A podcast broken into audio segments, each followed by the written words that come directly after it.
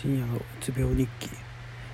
こんにちは深夜です。えっと声ちっちゃいと思うんですけど理由としてはあの扇風機の音もうるさいと思うんですけどまあ窓は開けたままなんでこんぐらいで喋ってます。ってことで。うんとなんか日曜日に休むとか言って休んでただらしいですね。で火曜日に発表がありましてまあなん意外とねあのそこまでひどくなかったのか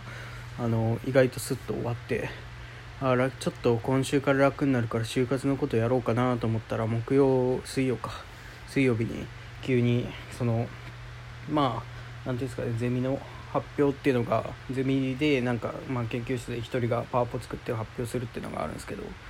それが急にその空きができてしまってまあしゃあないんですけどで誰がやるってなってまあ来俺が当たりましてそれまあそれそこまではしゃあないんですけどそれを何ていうんですかねその後ろに回してくれるんかなと思ってたらもう来週やればいいじゃんみたいな。できるでしょみたいな雰囲気でやることになりまして。だから1週間で調べて行ってで準備不足やねって言われて怒られるっていう未来が見えてるんですけど。うんまあそれの準備を、まあ、今週の土日もしないといけない。ということでまあ今日も昨日も今日もやってたんですけど。まあそんな感じで。ちょっとまだ一息つけないというかまあこんな感じで陰性が進んでいくんだなっていう感じはしてますね。でまあ暑くなってきたんでそこら辺はちょっと今日ちょっと危なかったんですよね。なんか昼飯そんなに食わずに朝ちょっと遅く起きれたんでそこからゲームちょっとしてあでも暑いから大学で涼しいところでやるかと思って行ってまあいろいろやってたら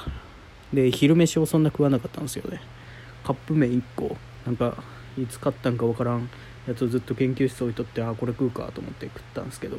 まあそれがまずかったとかそういうんじゃなくてその単純に栄養的に足りなかったのか6時ぐらいにちょっと手が震えてきて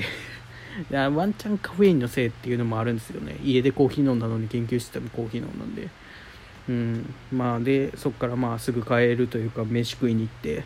帰ってきてそこから帰ってきてから1時間ぐらいは休んだんですけどそこからはまあいろいろ課題やなんやらやっててっていう感じで今日も11時半ですねまあ頑張ってるなとは自分で思いますけど、うん、これを続けないといけないというか結果を出さないといけないというかそういうイメージでやってるんでちょっとしんどいですけど、うん、頑張りたいと思いますということでありがとうございました。